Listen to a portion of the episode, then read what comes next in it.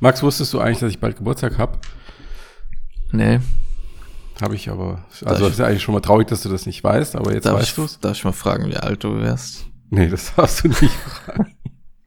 Ich wollte jetzt einfach nur mal, ähm, also das ist das eine, was ich dir sagen wollte, ich habe bald Geburtstag und das andere, was ich dir sagen wollte, und es steht jetzt nicht irgendwie im Zusammenhang ähm, zu meinem Geburtstag, aber das wollte ich einfach mal droppen, dass ich diese KI-Vogelhäuschen total geil finde und sowas, sowas gerne besitzen würde.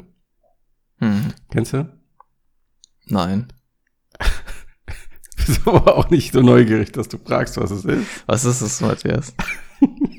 es ist ein äh, Das sind so Vogelhäuschen für KIs oder für Ja, KI-Vögel. genau. Das sind so kleine KIs und die fliegen. Nein, Mann. Da hast du eine Kamera mit Bilderkennung drin und immer wenn ein Vogel reinkommt, erkennt er dann automatisch den, die Rasse und dann auch aber den einzelnen individuellen Vogel, wenn er immer wieder reinkommt. Das heißt, du weißt immer, was für Sorten Vögel kommen in dein Vogelhäuschen und sind das immer die, sind das immer die gleichen. Okay. Und dann Das gibst du ihnen so Scores, cool. wie sie sich verhalten und dementsprechend Social rationierst du dann ihr kriegen die Futter. Vögel dann, genau, ja. Ja. Ja.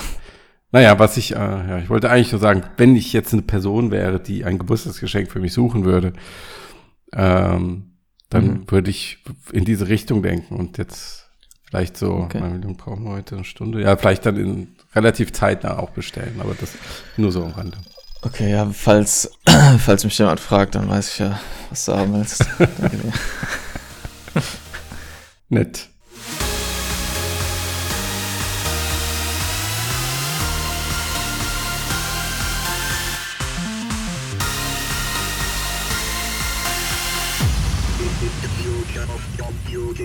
Hallo und herzlich willkommen zum Mixcast, dem Podcast über die Zukunft der Computer. Mit dabei ähm, ist der Max Hallo, und der Matthias. Dankeschön.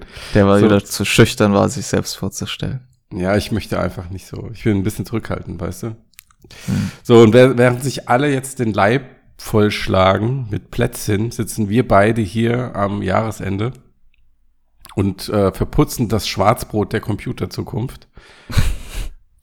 Künstliche Intelligenz. Also das ist ja Geschmackssache. Nein, warum? Ist halt kein Qualitätsurteil. Schwarzbrot ist kräftig, bodenständig, gesund, wirkungsvoll, authentisch, oder? Mhm. Mhm. Und macht nicht so müde. Macht nicht so müde, genau. Also das Metaverse ist im Vergleich dann eher so das Methadon der Computerzukunft. Klingt irgendwie geil, geht schnell ab. Aber ist langfristig, hm, muss man drüber nachdenken. Gut, also ich weiß, du bist ein großer Fan des Smalltalks und ein Ja, geschwätziger Zeitgeist, aber Ich heute habe ist nur wirklich- gerade überlegt, was die zukünftige Super-KI davon halten wird, von diesem Vergleich und ob das gut oder schlecht für uns ist. Schwarzbrot, meinst du? Ja. Ja, das, äh, keine Ahnung, vielleicht spricht ihr da mit bayerischem Dialekt.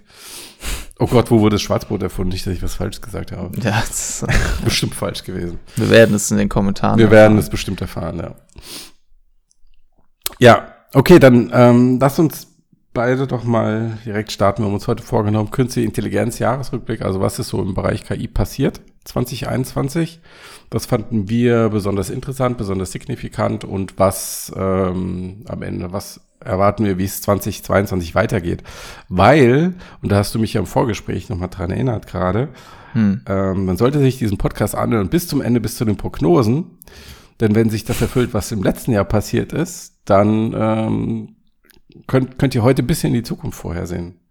Ne, weil letztes Jahr, da haben wir was genau gemacht. Wir haben gesagt, dass wir ähm, dieses Jahr multimodale KI-Modelle sehen werden. Und dann hat es wie lange gedauert? Ja, ein paar Tage. Ja. Ein paar Tage. Ja, ich weiß nicht genau, wann der Cast erschienen ist und wann wir den aufgenommen haben. Ende Dezember, das, Anfang Januar, genau. das war wirklich so ge- gefühlt, man hat die, den Podcast aufgenommen und hat irgendwie zwei Tage später gelesen, dass OpenAI Dolly und äh, Clip rausgebracht hat. Ja, ist eigentlich krass, dass das schon wieder so lange her ist. Ja. Da kommt es vor, als sei es gestern gewesen. Ähm, ja, aber dann lass uns doch mit diesem Thema direkt anfangen, multimodale künstliche Intelligenz. Ja. Weil das ist für mich ähm, das, was so, wenn, wenn ich an das Jahr zurückdenke und ich habe überlegt, was fällt mir als erstes ein, dann waren es diese multimodalen KI-Modelle, also künstliche Intelligenz, die das erste Mal nicht nur mit Text äh, trainiert wurde für die Textgenerierung oder nur mit Bild für die Bildgenerierung, sondern mit Texten, mit Bildern und im Falle eines Microsoft-Systems, das jetzt Ende des Jahres vorgestellt wurde, zusätzlich auch noch mit Videos, also mit drei verschiedenen Medienarten. Mhm. Ähm, und daraus. Es gab auch noch äh, eins, was mit 3D Point Clouds. Richtig, genau, hast du recht, ja. Mhm. Das ja. war von Google. Mhm. Von DeepMind, DeepMind Perceiver. Perceiver, okay. Ähm, ja, und zum einen ist es was, was, ähm, also das, was wir jetzt gesehen haben bei den Modellen, was einfach cool funktioniert, weil es neue KI-Anwendungsszenarien schafft. Also du tippst zum Beispiel, ähm, du hast ein, eine Bildidee im Kopf, du schreibst sie auf, ein, äh, ne, ein ähm, Berg im Nebel oder sowas. Dann bekommst du ein automatisch dazu passendes Bild generiert. Oder ähm, wie wir es im Falle des Microsofts-Modells gesehen haben, was zusätzlich auch noch mit Videos trainiert wurde. Und was wirklich für mich das Erstaunlichste war, dass es dann halt nicht nur Bilder generiert, sondern auch noch kurze Videoclips. Hm. Aber wirklich sehr kurze krass. halt, ja. Aber immerhin. Sehr kurze, aber nichtsdestotrotz fand ich es beeindruckend. Ja. Und vor allen Dingen, wenn du überlegst, die Perspektive, wo wir beim Thema Bildgenerierung vor einigen Jahren noch standen hm. und ähm, ja. wo wir jetzt sind, ähm, ist der qualitative Unterschied ja schon sehr enorm, wenn du das jetzt auf Videos überträgst und dir vorstellst, das hätte einen mhm. ähnlichen Verlauf, ähm, wäre das schon signifikant. Ja. Ja, war das denn auch für dich interessant, diese multimodale künstliche Intelligenz? Äh, ja, auf jeden Fall. Also ich glaube, das ist aus zwei Aspekten interessant. Du hast es ja prognostiziert. Ist, ja. Äh, ja, nur ich, ja. Nee, auch äh, damals, wir hatten letztes Jahr auch äh, den Yannick zu Gast, Yannick Kilcher. Mhm. Ähm, und der hat das ja auch mit uns prognostiziert. Äh, und mhm. der steckt ja auch sehr gut in der Thematik drin. Und es hat sich ja auch schon so ein bisschen abgezeichnet. Es kam ja nicht von ungefähr, dass wir das prognostiziert haben, weil die grundlegende Architektur, die eben bei Sprachmodellen eingesetzt wurde, vermehrt diese Transformer. Architektur wurde in 2020 halt vermehrt auch eben zur Bildgenerierung. Also da gab es dieses Image GPT von OpenAI mhm. äh, eingesetzt und es war relativ klar, dass der Zeitpunkt kommen wird, wo jemand das irgendwie miteinander verbindet. Und das ging dann halt auch schneller als gedacht und ähm, oder von uns zumindest. Mhm. Äh, und das ganze Jahr über hat eigentlich alle großen äh, KI-Labore haben irgendwas dazu gemacht. Also auch Facebook ja hat mehrere Modelle sogar ähm, veröffentlicht oder mhm. vorgestellt. Äh, und ich glaube, es ist relativ deutlich, dass da ähm, auch OpenAI, aber auch andere die nächste große äh, das nächste große Geschäft wittern. Mhm. Halt, also das äh, zu kommerzialisieren. Mhm. Also jetzt ähm, erstmal ja. nur innerhalb der Anwendung an sich, also wirklich so wie es ist, quasi. Du kannst ja. ähm, Text eingeben, kriegst ein Bild dazu oder gibst ein Bild und du bekommst einen Text dazu. Der umgekehrte Weg funktioniert ja auch, ne? Ja, aber ich ähm, denke vor allem, ja. Ja, also ich denke vor allem die Generierung von Bildern oder was wir jüngst gesehen haben, auch von Google, die Generierung von 3D-Modellen, vereinfacht gesagt wird auf jeden Fall ein, ein potenzieller Markt sein und ähm, das solltest du wahrscheinlich gerade sagen. OpenAI hat nicht nur das Jahr quasi mit DALI begonnen, sondern das hat das auch mit Glide, heißt es, beendet, mhm. das äh, nochmal einen deutlichen Qualitätsvor äh, Qualitätssprung gegenüber äh, DALI hingelegt hat, also was wirklich teilweise sehr beeindruckende Bilder generiert. Ja, aber wirklich, also ich glaube, das muss man nochmal hervorheben. Mhm. Viel, viel besser, die Bilder, die sie da gezeigt haben. Jetzt ja. bei Dolly war es ja zum Teil wirklich noch so dieses ähm, ja, dieses leicht surreale, was du in so ähm, KI-Bildern drin hast. Die Bilder, die sie jetzt gezeigt haben, sind ja wirklich, okay, das hätte einfach aus einem äh, aus einer Stockdatenbank stammen können zum Teil. Ja, also wirklich fotorealistische Bilder. Fotorealistisch ja. und man hat so Und auch die Bild Möglichkeit, mhm. Bilder zu, zu verändern, also wie mhm. den, dem Corgi-Hund halt einen Hut aufzusetzen oder sowas. Ja. Ähm, und ich denke, OpenAI hat ja auch, wie es, wie so oft, das große Modell nicht veröffentlicht, nur ein kleines, was halt eingeschränkt ist in den Fähigkeiten und auch ein Filter noch, also andere mit anderen Daten trainiert wurde. Ja. Und das große Modell äh, zurückgehalten und ich denke, das wird nicht lange dauern. Und sie haben im Prinzip das ja auch schon mal bestätigt, dass sie planen, sowas wie Dolly auch über ihre API anzubieten. Mhm. Und da wird irgendwas, denke ich, im nächsten Jahr kommen. Da sind wir mhm. jetzt schon bei den Ausblicken. Mhm. Ähm, und ich glaube, das wird halt diesen ganzen Stockfoto, Fotomarkt umherwirbeln. Wir werden, gerade wenn es um ähm, im 3D-Design vielleicht auch auf Etsy und so auf einmal so alle möglichen seltsamen Bilder oder 3D-Objekte sehen, die halt irgendwie vielleicht inspiriert wurden von Kreation, weil man da ja eben auch, das war bei Dolly ja auch schon so, dass man ein, ein, ein Pinguin aus Knoblauch oder eine Teetasse mit Knoblauch mischt oder eine Teetasse mit Pinguin mischt oder mit Pikachu und hat dann einen ganz seltsamen Kessel, der irgendwie aussieht wie irgendetwas, aber die mhm. Funktion eines Kessels vielleicht noch erfüllt. Und da werden wir da zusammen mit irgendwie modernen Fertigungsverfahren sicherlich viele verrückte Sachen sehen können. Ja. Ähm, ich glaub, das, das wird vielleicht einen ganz neuen Markt öffnen da. Ja, also jetzt, ähm, du, du, hast es gerade schon gesagt, jetzt bei diesem Kleidmodell, ähm, diese Bilder sahen sehr gut aus, aber ich meine, selbst wenn sie da, äh, oder was sie mit Sicherheit getan haben, dass sie natürlich die Bilder, die sie in der Forschungsarbeit gezeigt haben, wirklich auch gezielt ausgewählt haben. Hm. Also ähm, Cherrypicking betrieben haben und jetzt der, diese Qualität vielleicht nicht durch die Bank gehalten werden kann. Ähm, aber selbst wenn du dir überlegst, du hast ähm, Du musst immer noch eine Auswahl aus Bildern treffen und du hast vielleicht, machst 20 Bilder oder du machst 50 Bilder und davon sind 49 Schrott, aber eins ist richtig gut. Ja. Dann hättest du ja immer noch eine enorme Zeitersparnis im Vergleich dazu, wenn du halt Menschen von Grund auf solche Bilder machen lässt oder einen Fotografen oder was auch immer. Ja. Das kann ja auch eine Inspiration für ein Motiv sein, für manchen. Und also, das natürlich halt als, auch, genau. Also was man halt sagen muss, vielleicht noch, mhm. ähm, noch ist es nicht so weit. Also diese Modelle, die erzeugen zwar, das sieht zwar fotorealistisch teilweise aus und es hat eine gute Qualität, mhm. aber die Auflösung dieser Bilder ist einfach noch nicht so weit, dass man sagen würde, die könnte man jetzt im professionellen Kontext irgendwie groß einsetzen. Ja. Also weil die wird halt relativ niedrig aufgelöst, ähm, produziert und dann hochskaliert und das sieht ja. schon okay aus, aber das reicht halt nicht für den äh, professionellen Einsatz. Aber ja. wie gesagt, das ist unter Umständen nur eine Frage der Zeit und der Rechenpower. Mhm.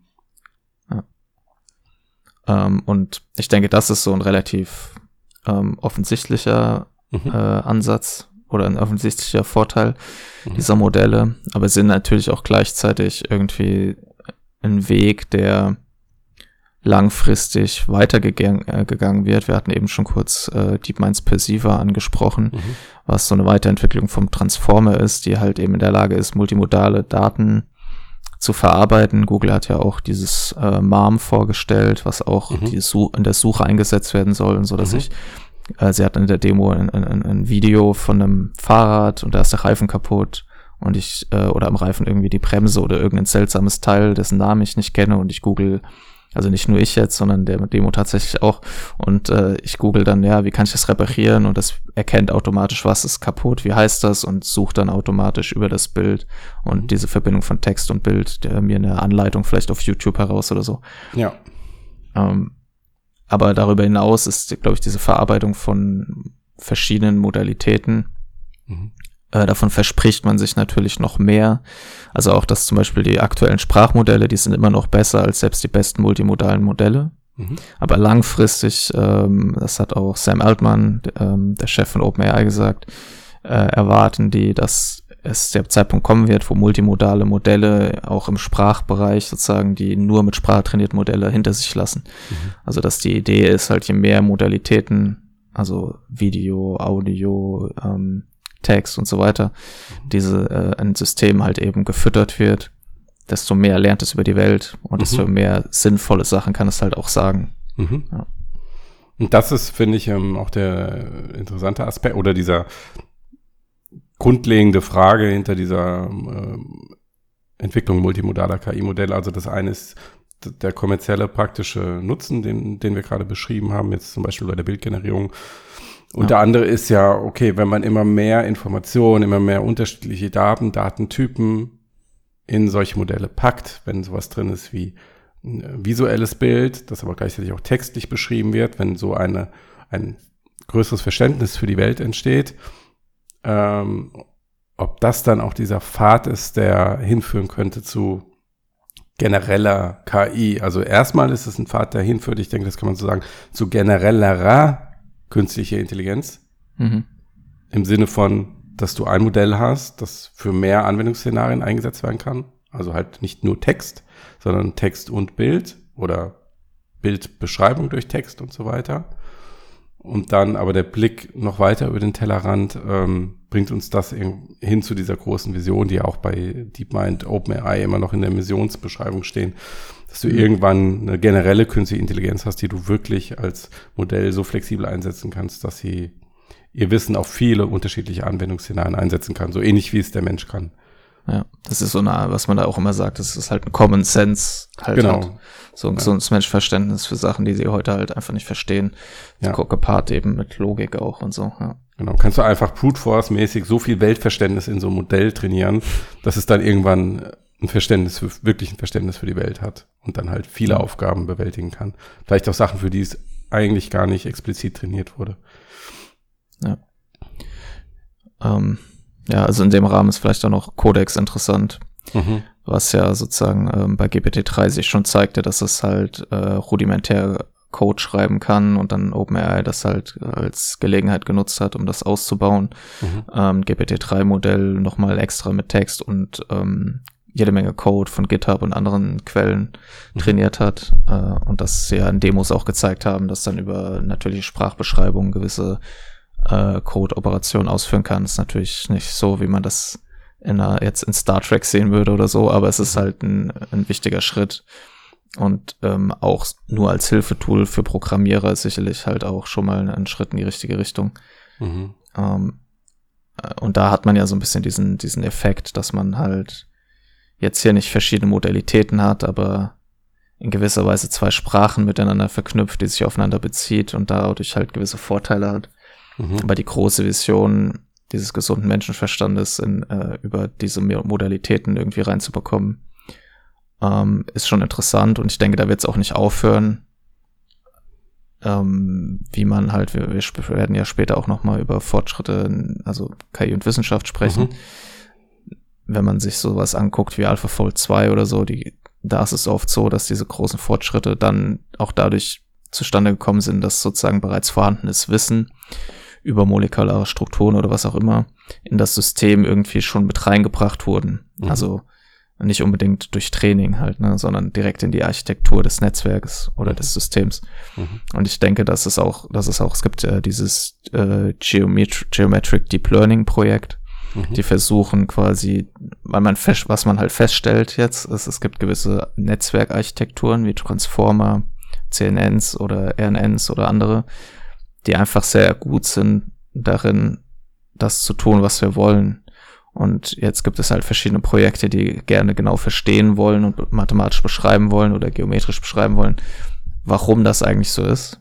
Und das wird nicht nur dazu führen, dass man ein tieferes Verständnis dafür hat, warum das so ist, sondern auch möglicherweise neue, bessere Architekturen findet, aber auch in der Lage ist, besser in diese Systeme bereits vorhandenes Wissen halt zu hinterlegen. Das ist so ein, eins, eines der Ziele dieser Projekte. Und bei AlphaFold 2 zum Beispiel sieht man ja, dass das durchaus produktiv sein kann, dass halt, das ist ja auch die große Idee von Leuten wie Gary Marcus oder so, die halt einen ganz anderen Weg vorschlagen, aber die sagen, wir brauchen hybride Systeme, die irgendwie symbolisches Wissen, symbolisch verarbeitetes Wissen äh, logische Operationen verknüpfen mit irgendwelchem Deep Learning Zeug. Und der Gegenentwurf dazu ist natürlich ein bisschen zu sagen, ja, das logische Denken ähm, und vor allem auch das Wissen über die Welt, wenn wir das halt direkt ins Netzwerk irgendwie in die Architektur verarbeiten können, mhm. äh, können wir das vielleicht ersetzen und haben halt mhm. den Vorteil, dass wir trotzdem noch Systeme haben, die diese ganzen Vorteile von lernenden Systemen eben haben.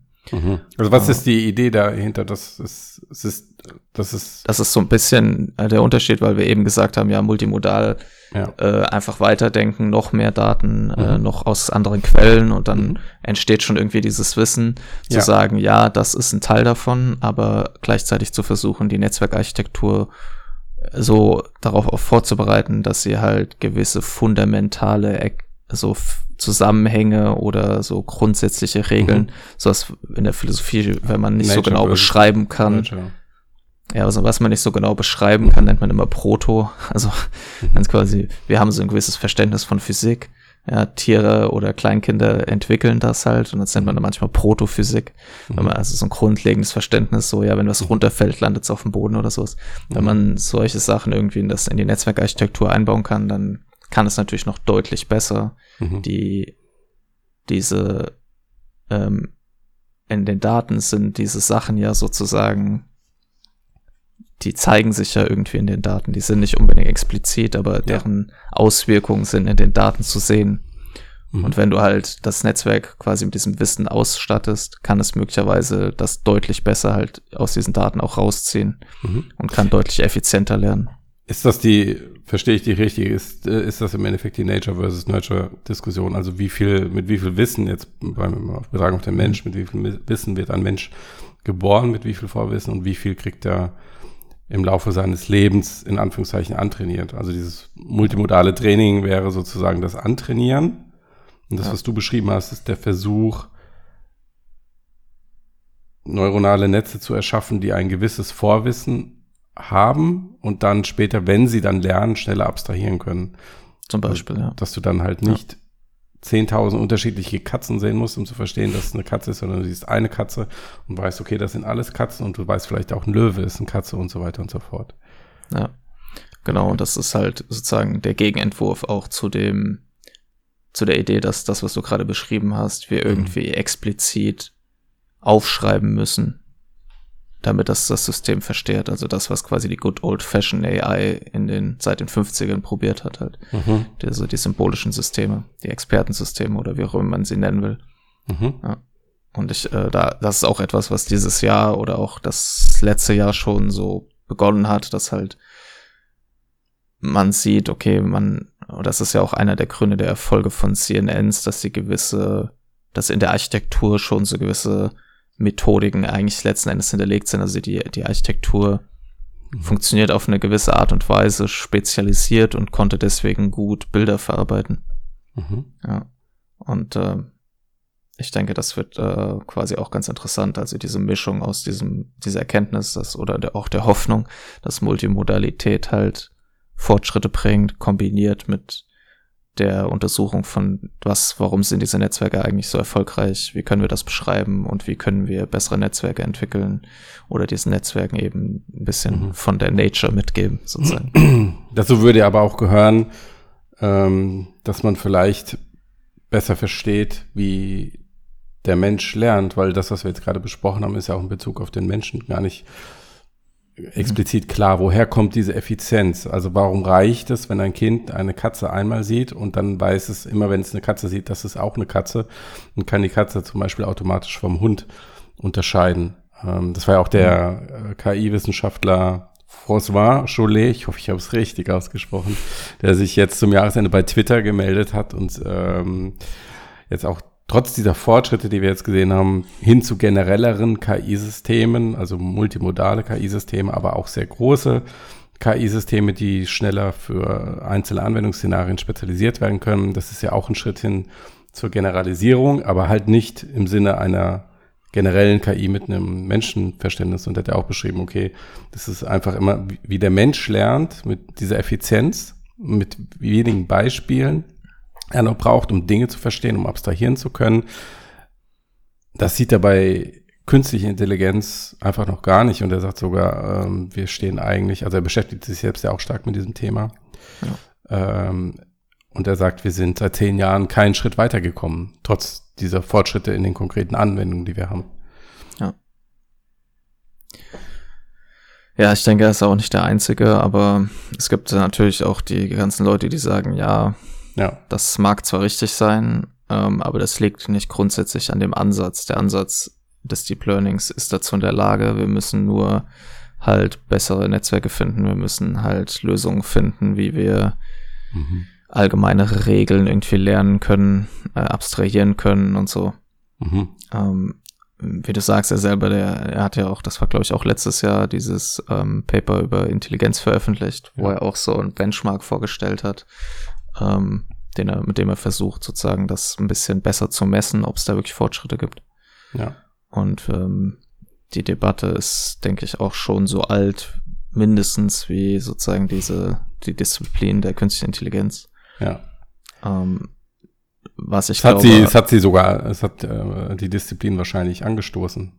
Ja, also was ich sagen muss, ist halt, also was heißt, was ich sagen muss, was ich äh, sage, ist, dass die. Das muss ähm, einfach raus jetzt. Komm. Das muss einfach raus, dass die, äh, wenn man sich halt so ein bisschen anschaut, was in den letzten Jahren passiert ist oder und was ja. in den Jahrzehnten davor passiert ist, ist, dass äh, man, denke ich, Deep Learning durchaus noch mal ein paar Jährchen eine Chance geben kann, mhm. äh, bevor man das jetzt quasi abschreibt, äh, mhm. da der alternative Ansatz jetzt auch nicht wirklich so viel auf die Beine gestellt hat, wo man sagen ja. würde, oh, das war jetzt so ein super intelligentes System.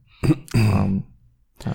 Mein Eindruck ist auch so ein bisschen, jetzt gerade mit Blick auf dieses Jahr, dass diese Diskussion vielleicht um generelle KI oder Super-KI ähm, ein bisschen zurückgeht und mhm. immer weniger wichtiger wird, desto besser die KI-Systeme wirklich funktionieren und konkreten Nutzen im Alltag stiften.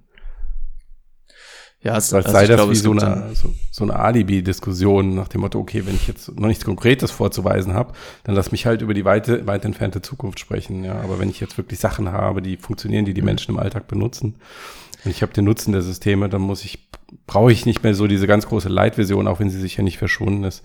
Ich erinnere mich an, daran, dass ähm, ähm, Peter Thiel, der ja auch ein, also einer der, einer der PayPal-Milliardäre und ein Investor ist, auch in dem Bereich ähm, künstliche Intelligenz und der erzählt hat, dass dieses ganze generelle KI-Thema jetzt im Silicon Valley schon eigentlich gar nicht mehr das, das Hype-Thema wäre. Hm. Ja. Ich glaube, also es ist halt auch, weil es schwer ist. Äh, und man dann ja. halt natürlich. Aber das war es auch die letzten Jahre schon. Und es hat keinen davon abgehalten, drüber zu sprechen, oder? Ja, aber ich glaube, vielleicht hatte da der eine oder andere. Es ist natürlich halt auch was Die mit Hoffnung, Marketing dass es schneller zu, geht. Oder es hat auch was mit Marketing zu tun oder auch mit einer, mit einer Tradition einfach, worüber man so redet, wenn man über künstliche Intelligenz redet. Ja. Ich glaube halt, was halt passiert ist, ist halt in den letzten zehn Jahren ist halt einfach so eine, man schreibt zwar immer von den KI-Forschenden und so, aber mhm. viele davon sind ja halt auch irgendwie Forscher natürlich, aber halt in erster Linie halt Ingenieure eigentlich, ja, mhm. die halt da so was bauen mhm. und und dann halt ein Produkt erzeugen und irgendwelchen Benchmarks hinterherrennen und so und mhm. die Leute, die dann wirklich an irgendwas. Und dann gibt's diese Leute, die halt sagen, sie bauen generell künstliche Intelligenz oder AGI oder was auch immer. Mhm.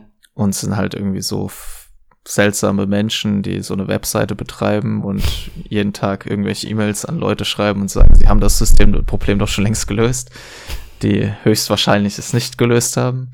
Mhm. Und dann gibt's halt, glaube ich, da irgendwie so ein bisschen so eine Minderheit, die wirklich daran forscht und die sitzt halt wahrscheinlich eben in Unternehmen wie OpenAI, wie DeepMind und vielleicht auch hier in, in Aleph Alpha und ja. die halt dann, die halt daran glauben, dass sie, dass der Weg dorthin halt eben über neuronale Netze funktioniert und ich glaube, dass es auch angesichts der Tatsache, der, also angesichts der Ergebnisse und gewisser Ähnlichkeiten, die ja zum Beispiel auch dieses Jahr im äh, Sprach, Sprachsystem und dem Menschengehirn gefunden wurden, ja. nicht völlig abwegig.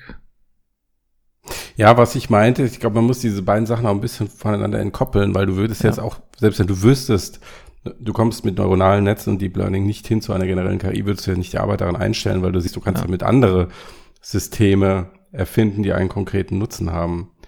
Und ja. ich glaube, so ist es, das ist, so habe ich es wahrgenommen, das verschiebt sich gerade ein bisschen hin zu, es geht mehr um die Anwendung, es geht mehr um den Nutzen, weil, weil man da jetzt halt drüber sprechen kann, weil man da Anwendungsszenarien hat. OpenAI mhm. hat ähm, seit diesem Jahr ähm, GPT-3 als kommerzielles Produkt am Markt, sowas hatten sie vorher nicht. Ja.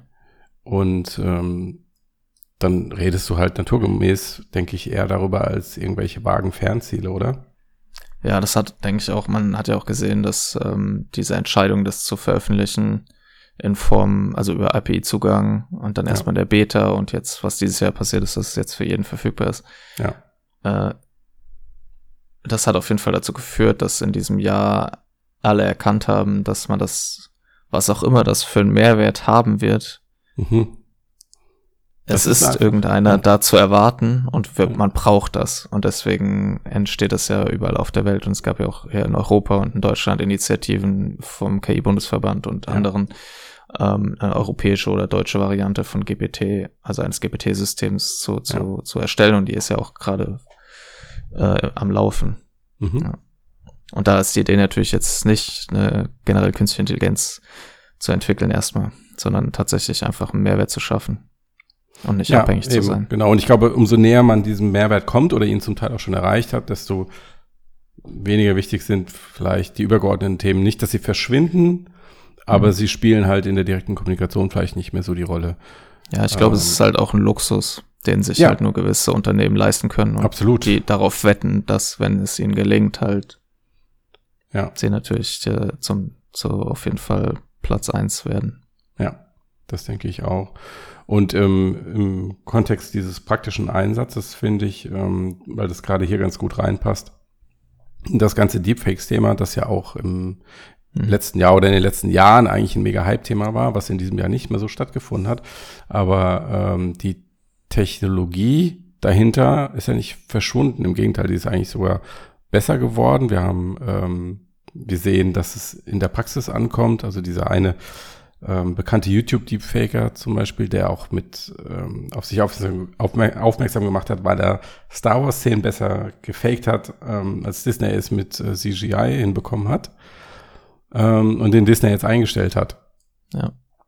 Also da, das ist für mich so ein konkretes Zeichen, okay, da ist jetzt der Hype ist ein bisschen rum, diese Neuheit ist vielleicht ein bisschen rum und es geht jetzt in so einen Produktivbetrieb und ähm, über und äh, kommt im Alltag an. Ja. Denke ich auch. Also es gibt ja auch zig Apps, ja, die ja. das auf dem Smartphone nutzen. Richtig. Ähm, es gibt, ähm, wir hatten vorhin im Vorgespräch ja auch darüber gesprochen, es gibt natürlich auch den im Einsatz in der Pornografie, mhm. er hat es auch verstärkt zugenommen.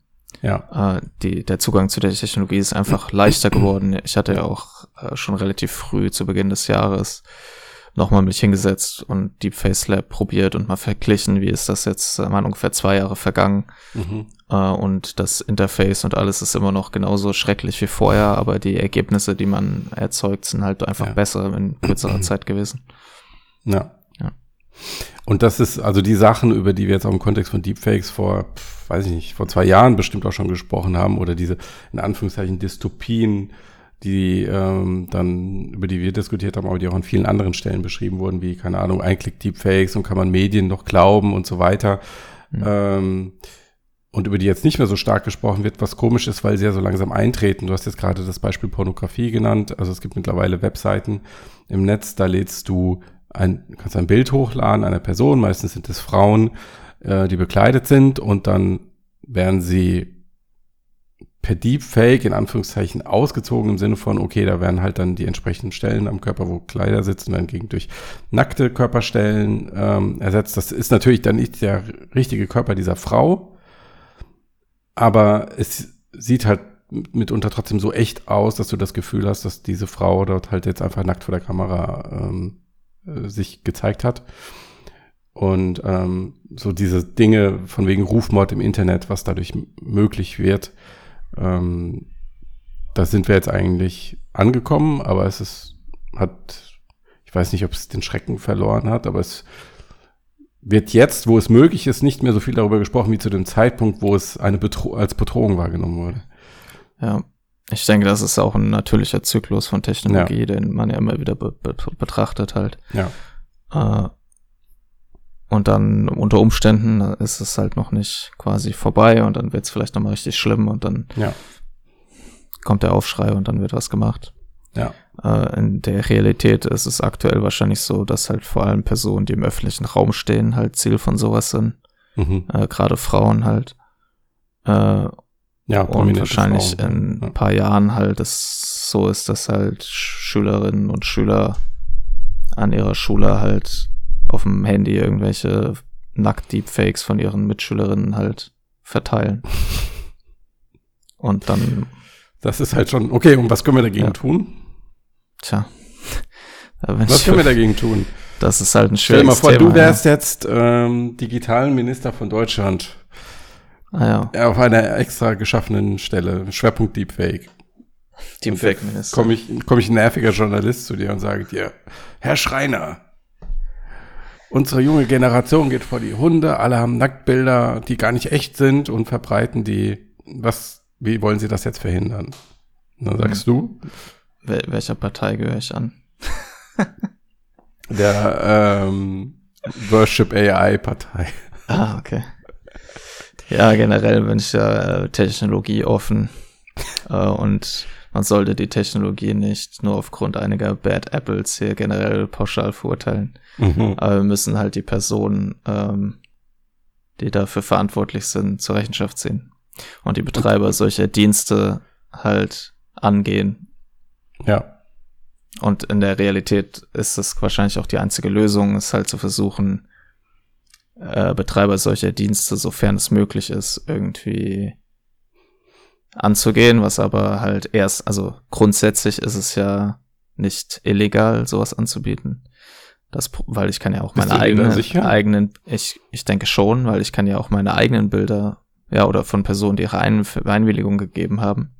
Das heißt, man müsste sagen, ja, in solchen mhm. Fällen müsstest du die Einwilligung zum Beispiel vorweisen von der Person, deren Foto du hochlädst. Oder ja. du musst versichern, dass du die Einwilligung hast. Das ist ja etwas, was alltäglich auch immer irgendwo gemacht wird. Und wenn nicht, gibt's dann halt einen Copyright Strike oder, oder halt ja. juristische Nachfolgen. Da ist halt die Frage, ob man das auf den Webseiten, wo das angeboten wird, überhaupt halt, ob man die halt, ob die in der deutschen oder europäischen Gerichtsbar Gerichtsbarkeit liegen. Ne? Mhm. Ähm, und am Ende ist es, glaube ich, wenn man halt, halt versuchen, das irgendwie einzudämmen. Äh, muss halt Aufmerksamkeit darauf lenken, man muss halt aufklären und ich glaube, langfristig wird es aber halt einfach so sein, dass sich unser Verhältnis zu Bildern verändern muss.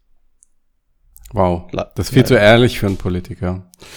Das war jetzt ich. Das wurde, du wurdest direkt wieder abgewählt. Die Politiker-Antwort war vorher. Ja. ja. Also ich denke, das ist halt, das sieht man ja auch bei, bei jetzt Clyde oder so. Also das halt. OpenAI Clyde, ja ja, dass halt Bilder in Zukunft halt nicht mehr, also ist ja jetzt auch schon so, aber dass es halt immer stärker so wird, dass wenn man etwas sieht, mhm. man irgendwann nicht mehr auseinanderhalten kann, das ist halt echt oder es ist fake.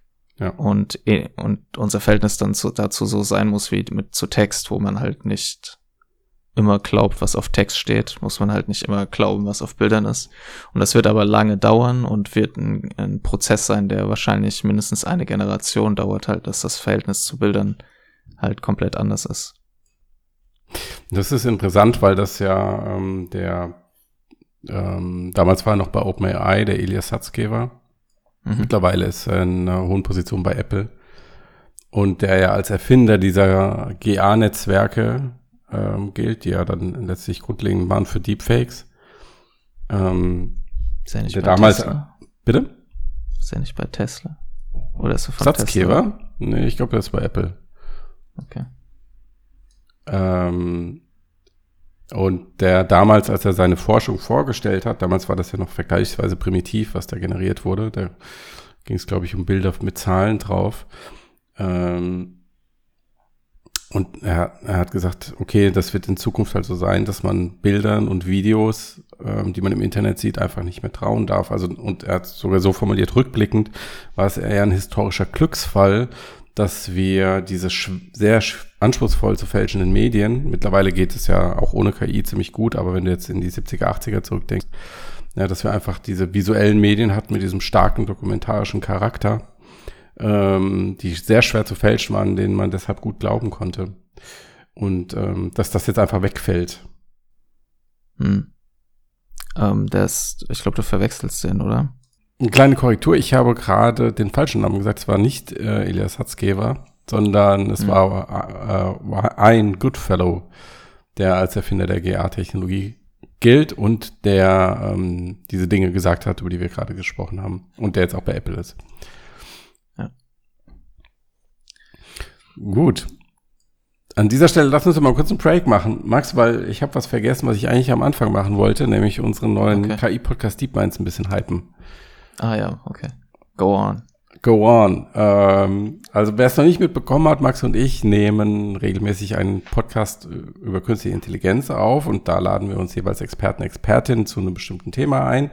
Die ersten beiden Folgen haben sich äh, explizit jetzt mit Reinforcement Learning und mit KI und Arbeit befasst und da reden wir wirklich dann nur über dieses eine Thema sehr intensiv. Ähm, solange wir glauben, dass es nötig ist. In den ersten beiden Fällen waren es circa rund zwei Stunden, das ist eine Menge Zeit. Aber ich glaube, in diesen zwei Stunden wird auch viel Wissen transportiert durch die Gäste, die wir in der Show haben.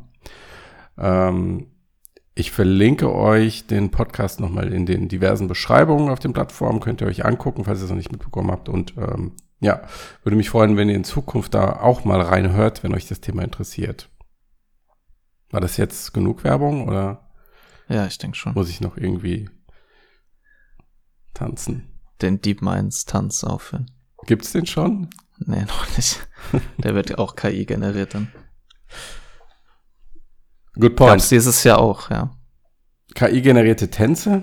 KI die gab's schon 2017. Choreografien gab es. Was war das nochmal? Da wurden Choreografien äh, generiert. Also nicht einfach nur ein Foto auf eine tanzende Person übertragen, sondern wirklich angrund von Bewegung von 3D-Figuren zu einem Rhythmus passende Choreografien entwickelt. Oha.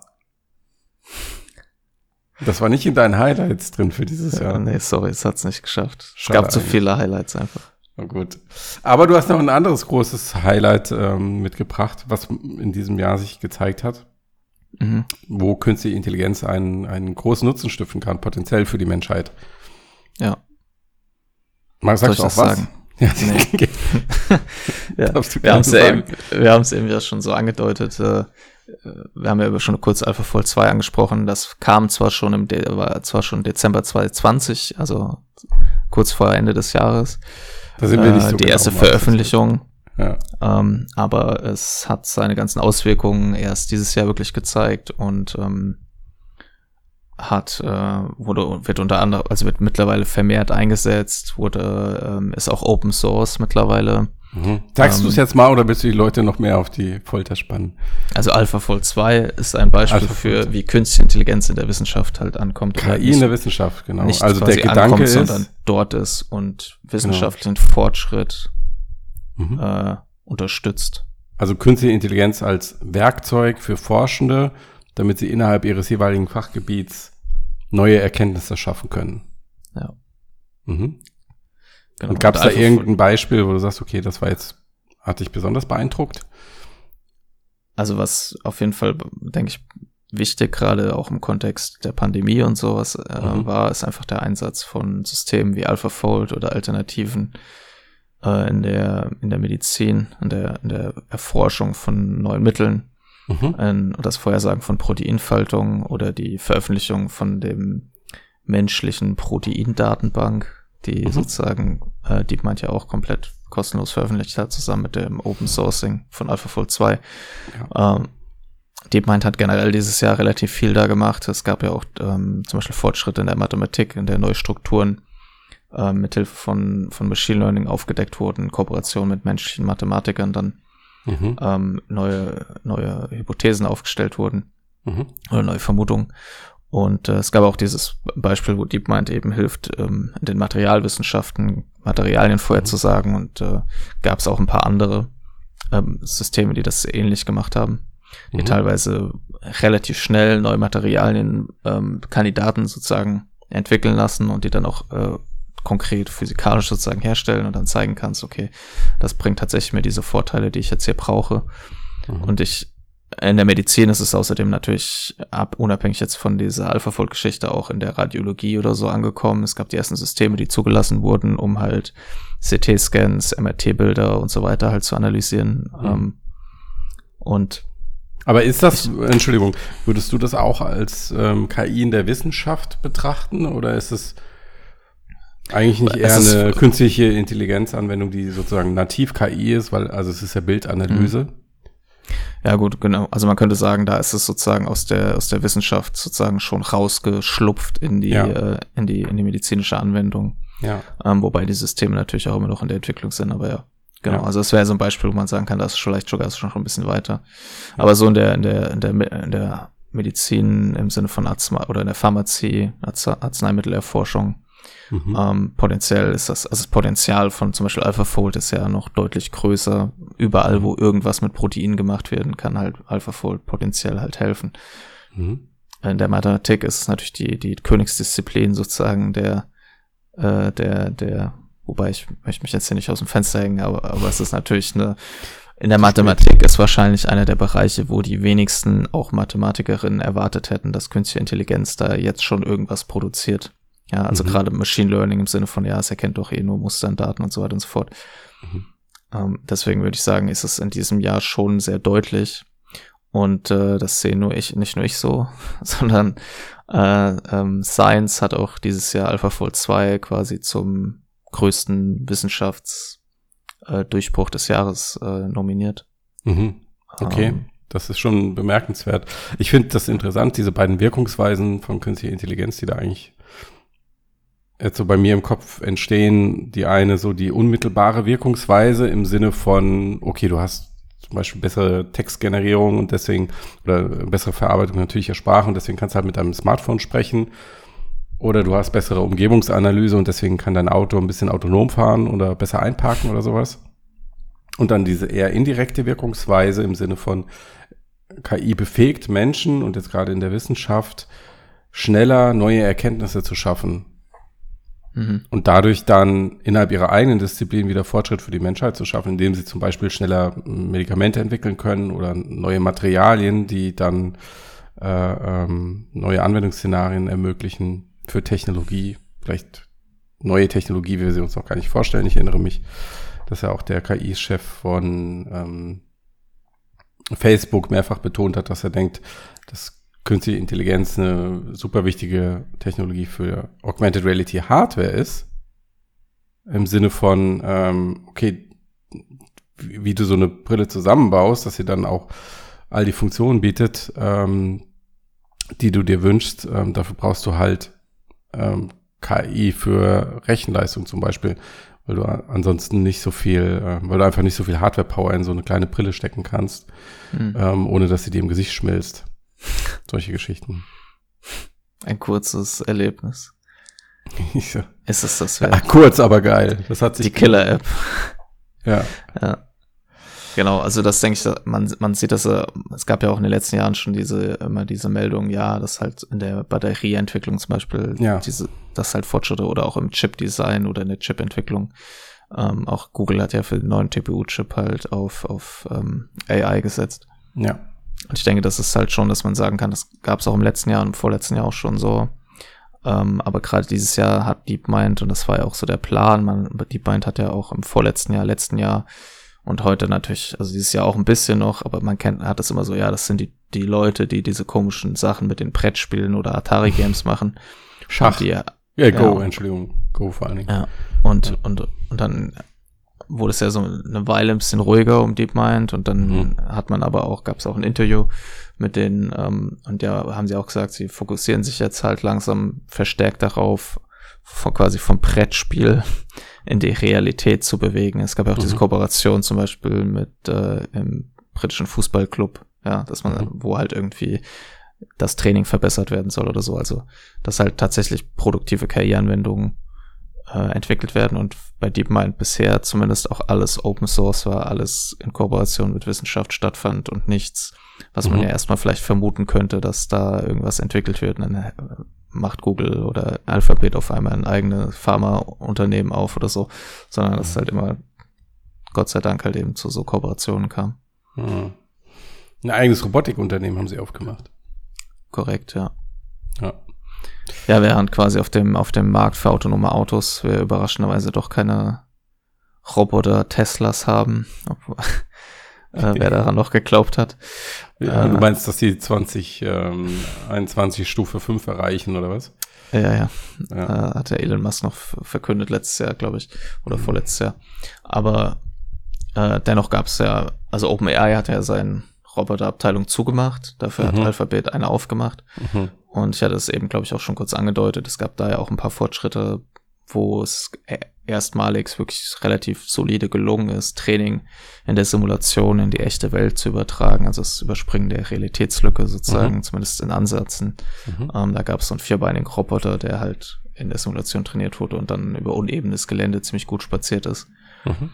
Ähm, äh, wenn man jetzt wieder zurückgreifen will und an die Multimodalität denkt, mhm. äh, ist natürlich das vielleicht das ultimative multimodale Training halt wenn sich sozusagen das System auch noch durch die Welt bewegt und damit lernt. Aber mhm.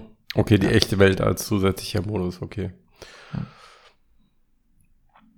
Gut. Ähm, also wir halten fest die beiden Highlights 2021, multimodale KI und künstliche Intelligenz als äh, Instrument der Wissenschaft. Ja, also was mein, ja. was, was ich da zum Beispiel auch sehr spannend fand, war, weil dann hat, da hat man so diese, die Entwicklung sehr gut ver verfolgen können. Ich habe Anfang des Jahres ähm, einen Artikel darüber geschrieben, dass Neuro, Neurowissenschaftlerinnen oder Neurowissenschaftler festgestellt mhm. haben, dass es so, dass das GPT-2-System ähnlich es gewisse Ähnlichkeiten gibt zwischen GPT-2 und wie Menschen Wörter vorhersagen. Da haben mhm. die quasi erstmal so untersucht, ob Menschen das eigentlich machen. Mhm. Äh, die Theorie dazu ist das Predictive Coding. Mhm. Und die Idee ist, okay, du bildest dir halt Modelle der Welt mhm. und versuchst die an deiner, mit der Realität oder der Erfahrung, die über deine Sinnesorgane kommen, halt anzupassen und immer mhm. so vorherzusagen, was passiert. Mhm. Und wenn du da irgendwie quasi was nicht stimmt, dann passt du dein Modell wieder an. Mhm. Äh, also ganz kurz, das heißt, das Wort existiert schon in deinem Kopf, bevor du es vokalisiert hast.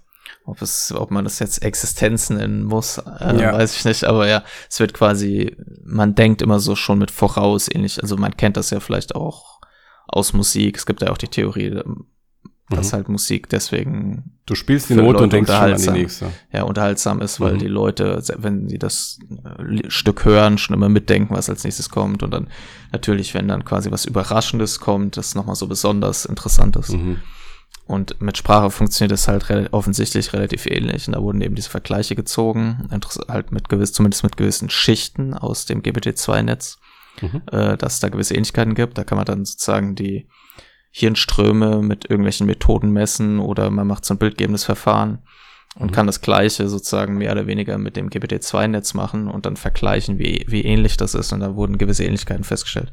Das fand ich halt sehr interessant. Und dann gegen Ende des Jahres wurde aufbauend auf diese und vergleichbaren Forschungsarbeiten wurde diese Erkenntnis genutzt, um jetzt nicht nur zu zeigen, diese, ja, das ist tatsächlich so, wir haben das nochmal überprüft, das wurde auch gemacht, sondern auch zu sagen, okay, das bedeutet aber jetzt im Umkehrschluss, wir können das als Instrument benutzen, mhm. um gewisse Vorhersagen zu treffen, wie zum Beispiel, ja, wenn das menschliche Gehirn so ähnlich funktioniert wie dieses System, wie ist das denn jetzt, wenn wir diesem System mehr Kontext aus der Zukunft geben, performt das dann besser? Und wie, wie kann man das dann mit dem Menschengehirn vergleichen? Und dann zu sagen, okay, es gibt hier dann auf einmal mehr Ähnlichkeiten als vorher. Das heißt, das menschliche Gehirn sa sagt nicht nur das nächste Wort hervor, sondern sagt wahrscheinlich mehrere Worte äh, vor. Okay, und dann macht es das aber vielleicht eben nicht mit Worten, sondern mit höherstufigen ähm, wie auch Repräsentation, wie halt statt von dem einzelnen syntaktischen Ding, so von Wort zu Wort, was jetzt Sinn macht, zu sagen, okay, das menschliche Gehirn benutzt wahrscheinlich Semantik oder Bedeutungsvorhersagen. Und das ist eine sehr interessante Forschungsarbeit, weil sie halt, weil die Autoren dann sozusagen eine Erkenntnis, die Anfang des Jahres irgendwie und davor und kurz danach relativ klar bestätigt wurde, nutzen, um halt ein KI-System als Werkzeug für die Untersuchung des menschlichen Gehirns zu benutzen und mhm. mehr darüber zu erfahren, wie das menschliche Gehirn halt eben Sprache versteht, Sprache vorhersagt und möglicherweise dann eben, das war so die Grundidee zu sagen, das ist vielleicht dann auch fast schon experimenteller Beweis oder ein experimenteller Hinweis, dass das Predictive Coding tatsächlich im menschlichen Gehirn vorkommt. Mhm. Und dass das dann vielleicht nicht nur in der Sprache so ist, sondern halt in allen möglichen anderen Sachen auch. Also auch wenn wir Sachen sehen und diese Idee, dass es halt so niedrigschwellige, kurzweilige Vorhersagen gibt, aber auch so höherwertige, die mhm. über das einzelne syntaktische hinausgehen und so. Und dann natürlich wieder der Umkehrschluss. Das heißt, unsere KI-Systeme müssen das auch haben. Und dann sind wir quasi einmal im Kreis und sind wieder da, wo wir angefangen haben. Okay. Das heißt auch hier ein Beispiel dafür, wie KI in der Wissenschaft ähm, dazu dienen kann, neue Erkenntnisse zu schaffen. Ja, schon. Und ein Beispiel wie das halt rückkoppelt in die KI-Entwicklung sozusagen, weil dann mhm. man sozusagen mit KI das Hirn untersucht, was über das Hirn lernt und dann daraus eine Inspiration erhält, was man vielleicht im KI-Netzwerk verbessern muss, damit es besser wird und mehr wie das menschliche Gehirn. Mehr wie das menschliche ja. Gehirn wird, ob es dadurch besser wird. ja, zumindest in dieser einen Aufgabe sagen. Langfristig ja. betrachtet. Okay, ähm, apropos langfristig, äh, oder nicht langfristig, aber zumindest ähm, die, der Blick nach vorne. Was denkst du, was 2020 passiert? Ich hätte jetzt gerne nochmal so eine Prognose. 2020. 2022. 2020 wird so ist der Easy Mode. Nee. Ja. Ähm, ich hätte gerne eine Prognose, die sich auch in spätestens zwei Wochen dann als richtig erweist. Danke. Puh, das, okay, das wird schwierig. Normalerweise würde ich jetzt sagen, dass wir irgendein System sehen, was so Bilder generiert und wo wir für bezahlen können oder eine API drauf zugreifen. Ja, aber ich glaube, es ist einfach, so einfach, oder?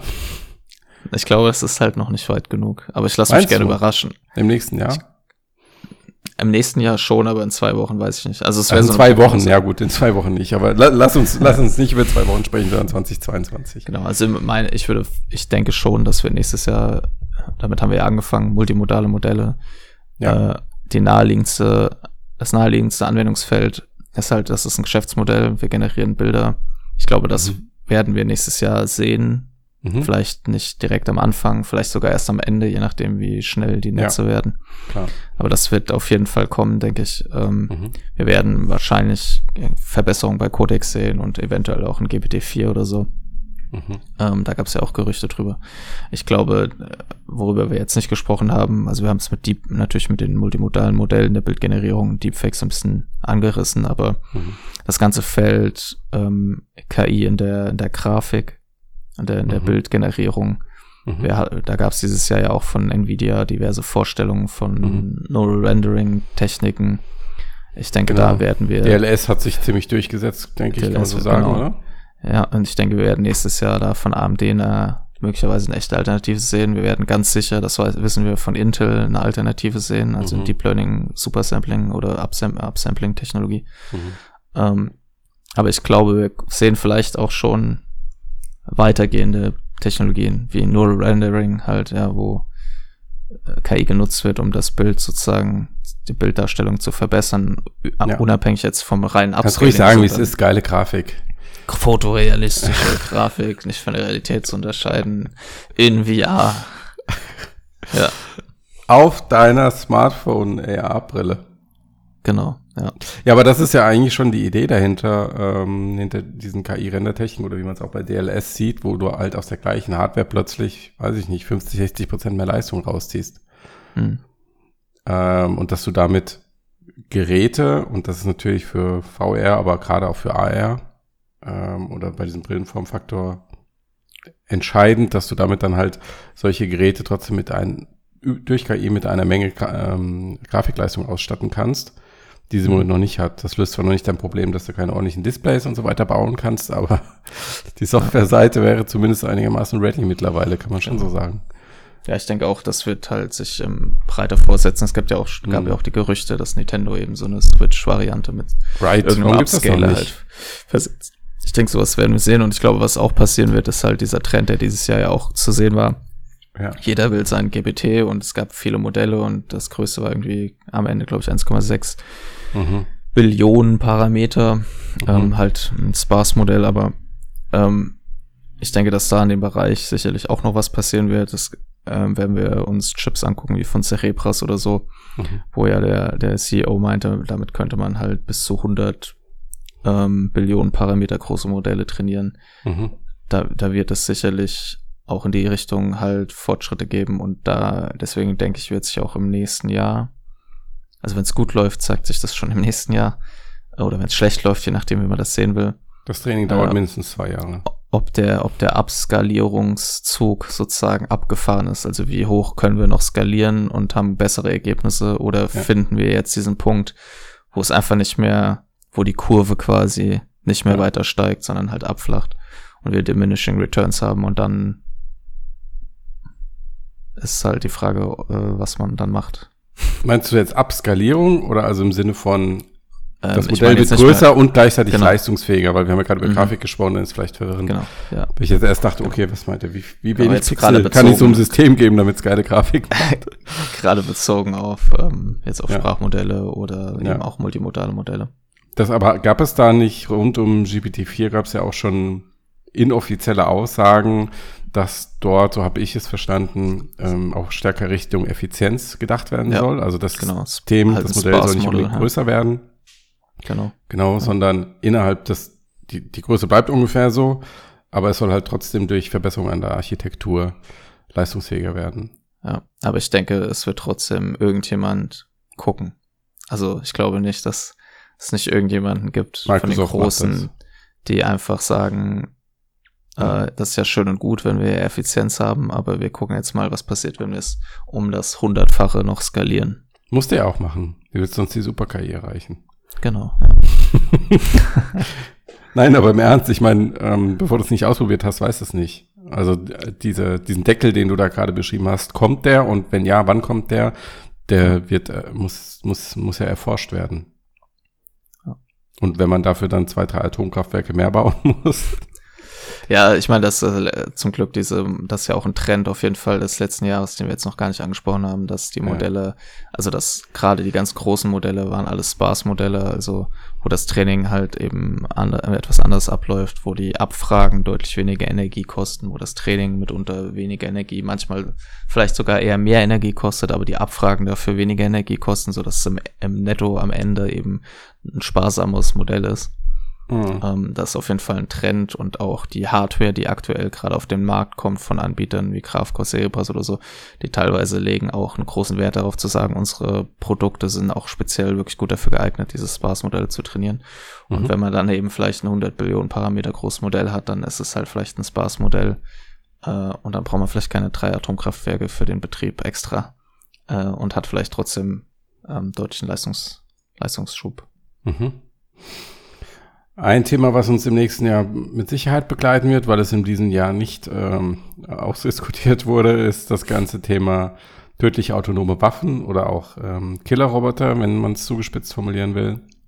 Ja. Also Maschinen, die Menschen äh, verfolgen, tracken, töten können und dürfen oder sollen. Ähm, und da gab es Ende des Jahres, Mitte Dezember, nochmal eine Diskussion des entsprechenden UN-Ausschusses, der ergebnislos endete in dem Sinne, die Gespräche werden weitergeführt und es gab einige Staaten, unter anderem USA und Russland, die ähm, sich gegen die ähm, Beschränkungen für tödlich autonome Waffen gewehrt haben. Ja. Ähm, und da dieser UN-Ausschuss nach dem Konsensprinzip funktioniert, das heißt, alle müssen Ja sagen, ja, wir wollen Verbote, wurden diese ja eben nicht beschlossen. Ähm, und das heißt, ja, was heißt das? Ja, also das ähm, dieses Jahr ist auch ein Thema, was wir, wie du auch sagst, bisher nicht angesprochen haben. Ähm, mhm. ist ja auch ein Jahr der Regulierungen und der mhm. Ausrichtung. Es gab die EU-Regulierung, Vorschläge zumindest äh, und halt konkrete Pläne, die ja auch hier und da zu Aufschrei mehr oder weniger geführt haben, dass es mhm. überreguliert wird und halt Europa abgehängt wird und so weiter und so fort. Ähm, und es gab auch ja ganz eindeutig halt die Empfehlung des entsprechenden, ähm, es gab ja eine Kommission, die mhm. dem US-Regierung ganz klar empfohlen hat, ähm, sogenannte Lethal Autonomous Weapons Systems ist, glaube mhm. ich, in der UN der Fachbegriff, also die Laws. autonome Waffen, ja. Ja, ähm, halt zu entwickeln und aber mit quasi anderen Mitgliedstaaten zu kooperieren. Und mhm. es scheint so, als würde halt eben, also China, Russland, die USA, ähm, Israel und, und andere technologisch eben dazu, oder auch die Türkei, ist ja ein mhm. großer Hersteller von Drohnen, bewaffneten Drohnen auch, ähm, und ich glaube auch, der Konflikt, also mehrere militärische Konflikte im letzten Jahr haben ja auch schon auf diese Technologie gesetzt. Hm. Ähm, und diese, dieser Konflikt in ähm, Bergkarabach hat hm. ja auch deutlich gezeigt, dass die Technologie halt die aktuelle etablierte Kriegsführung komplett verändert halt. Also von so simplen Regeln wie das Fahrzeuge bieten Schutz. Mhm ja, war früher so, ist jetzt halt, bist du eine Zielscheibe, wenn du neben deines Fahrzeugs stehst, fällt dir von oben was auf den Kopf, ja. Und das hat, glaube ich, halt auch den Großmächten gezeigt, dass diese Technologien halt gefährlich für sie sind und sie deshalb die selber halt benutzen, weil sie sonst halt unter Umständen in gewissen Konflikten große Probleme haben. Und das Ziel scheint so zu, scheint von USA zumindest, wenn man sich das anschaut, was sie da vorgeschlagen haben, scheint so zu sein, es soll sowas wie eine Regulierung geben. Mhm. Und es ist wahrscheinlich eher angedacht wie ähm, atomar, also in den atomaren Waffen und weniger so wie in biologischen oder chemischen Waffen. Mhm. Also für uns ja. Und wir arbeiten zusammen, um quasi in Missgeschicke, die einen mhm. tödlichen Ausgang haben, zu verhindern. Äh, arbeiten da zusammen, um das zu verhindern und wir versuchen zu verhindern, dass Akteure diese Waffensysteme in die Hände bekommen, die damit wirklich Unfug anstellen könnten. Mhm. Äh, aber wir werden sowas bauen. Und ich mhm. glaube, dass da auch in der UN halt da kein, das wäre jetzt mal eine pessimistische Perspektive, dass das im besten Fall dazu führen wird, dass halt total komplett autonome Systeme mhm. Äh, oder so Drohnenschwärme mit Sprengstoff, die selbst autonom über Gesichtserkennung Personen mhm. angreifen mhm. oder sowas, dass sowas halt verboten wird. Ähm, aber angesichts der Tatsache, dass Landminen und ähm, andere Waffen, die ja sehr geächtet sind, auch immer ja. noch von Großmächten eingesetzt werden, der sehe ich da halt eher schwarz. Ähm, auch wenn die USA natürlich immer noch sagt, sie wollen die Kontrolle letzten Endes über diese Systeme mhm. nicht komplett abgeben. Es soll also ein Mensch entscheiden, ob sie eingesetzt werden. Und über die Tötungs, sozusagen letztendlich Tötungsentscheidung wird immer ein Mensch halt bestimmen. Okay, aber das ist ja ein Szenario, was du jetzt auch schon hast, beispielsweise bei Drohnen oder sowas. Ja. Da geht es halt wahrscheinlich am Ende eher darum, äh, ob die Drohnen losgeschickt werden. Was sie dann machen, ist vielleicht nochmal eine andere Sache. Das kommt mhm. da so ein bisschen drauf an. Ja. Aber letzten Endes äh, gibt es auch schon länger, Waffen, also es ist auch schon kalt, seit dem Kalten Krieg ja eigentlich Waffentechnologien, die einmal losgeschickt, selbstständig zum Beispiel Panzer angreifen oder so. Mhm. Äh, also es ist schon ein ziemlich komplexes Thema und die ja. Tatsache, dass die UN sich da nicht einig liegt, nicht nur daran sozusagen, dass die, aber hauptsächlich natürlich daran, dass die großen beteiligten Mächte gar kein Verbot aktuell wollen, weil ich glaube, alle die Furcht haben, abgehängt zu werden.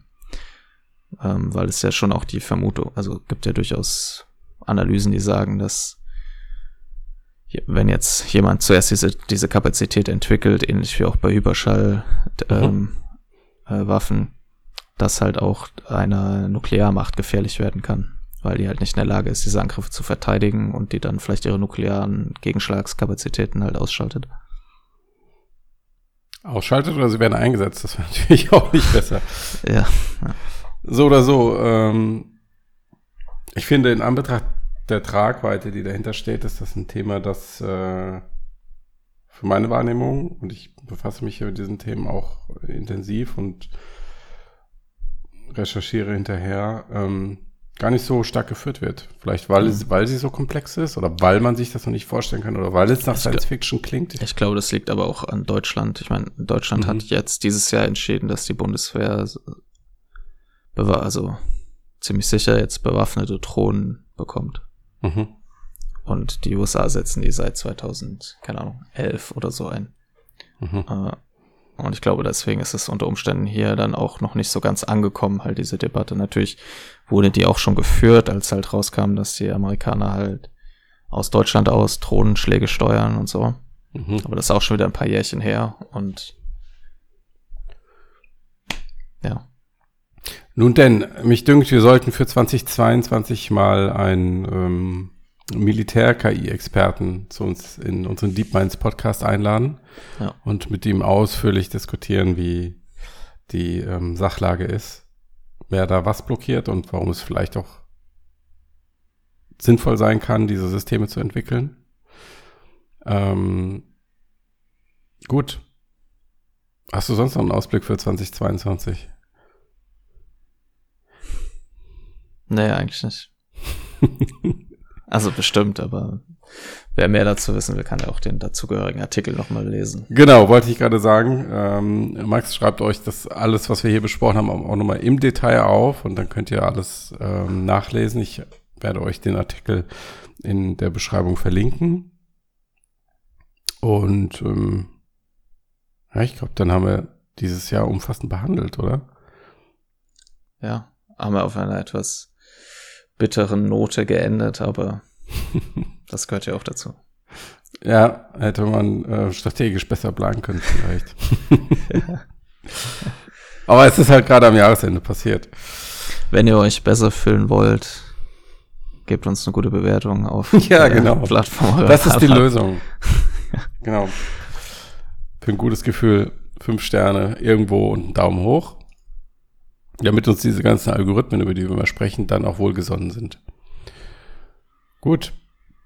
Dann in diesem Sinne, hört, hört euch unseren Deep Minds Podcast an ähm, und wir hören uns alle wieder im nächsten Jahr. Bis dahin. Oder beziehungsweise, ihr hört den Podcast leider schon im neuen Jahr. Also, ey, schönes neues ja, Jahr. Schönes neues Jahr, ja. es ist dann quasi der Rückblick, ein äh, Rückblick. Wirklich auch. Ja, es ist nochmal der Blick zurück am Anfang des Jahres. Ja. Die Rückbesinnung. Genau. Okay, mein Lieber. Ich danke dir. Ich danke dir. Bis dann. Auf Bis Wiedersehen. dann.